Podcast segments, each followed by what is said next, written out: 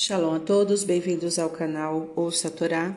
Vamos à quarta aliada para Terumá, que está no livro Shemot, capítulo 26, versículo 15 até o 30. Baruch atah Adonai, Eloheinu melech haolam, asher barabanu mikol amin v'natalanu et torato, Baruch atah Adonai noten hatorá. Amém.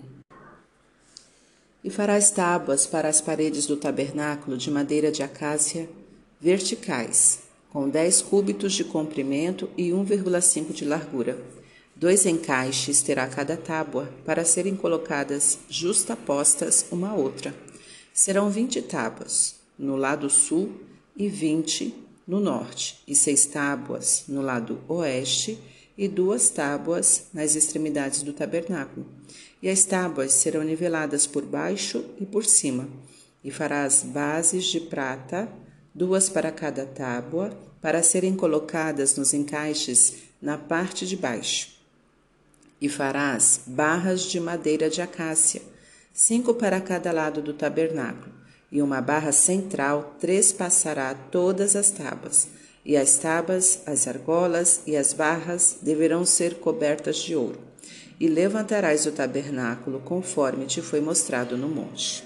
Amém. Baruch atah Adonai, Eloheinu melech haolam, asher natan lanu toratot Torah temet, v'hayeu lanatah betocheinu, Baruch atah Adonai, noten hatorá. Amém. E agora os comentários. As tábuas que formavam as paredes do tabernáculo e sustentavam as coberturas representam os homens sábios que se constituem nos pilares de uma sociedade, em que se pode apoiar para adquirir conhecimentos e orientações. Elas devem ser de madeira, demonstrando humildade, porém devem ser eretas, demonstrando firmeza. A sociedade deve se estruturar nas ações e orientações dos homens justos. Esses, por sua vez, devem ser humildes, mas firmes em suas convicções.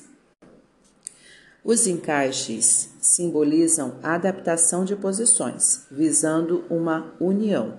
Os sábios de uma comunidade devem se manter unidos, de modo a orientar quem os procura de modo consistente e coerente.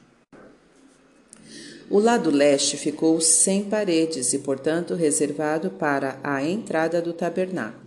O lado leste corresponde ao nascente. Os objetos contidos no interior do tabernáculo recebiam os primeiros raios de luz divina, significando que Deus dá prioridade a quem se torna um objeto seu, isto é, se submete à sua vontade.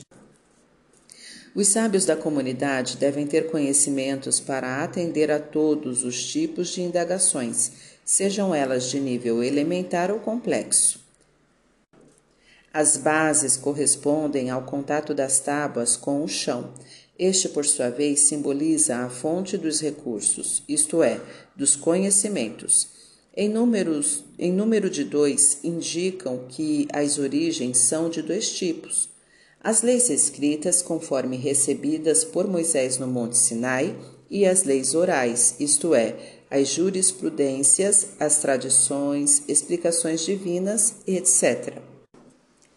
Essas barras eram utilizadas para unir as tábuas. O número 5 corresponde aos livros da Torá, as leis divinas, o Pentateuco. A união dos sábios deve ser feita através do conhecimento comum do Pentateuco. Uma barra simboliza a presença divina. A barra central une todas as tábuas. Deus quer que os sábios de uma comunidade se unam em torno dele, sabendo que são por ele supervisionados. O ouro simboliza o alto valor que Deus atribui a todos os elementos que orientam o comportamento do homem. Deus quer que tudo seja feito conforme suas orientações. Não deve o homem inventar leis ou normas que vão contra as leis e normas divinas. Para refletir, analise todos os ângulos dos problemas com que se defrontar, como fazem os sábios. Troque conhecimentos e experiências com os sábios, de modo a terem uma doutrina comum, sempre baseada nas leis divinas. Anule sua própria vontade diante da vontade de Deus.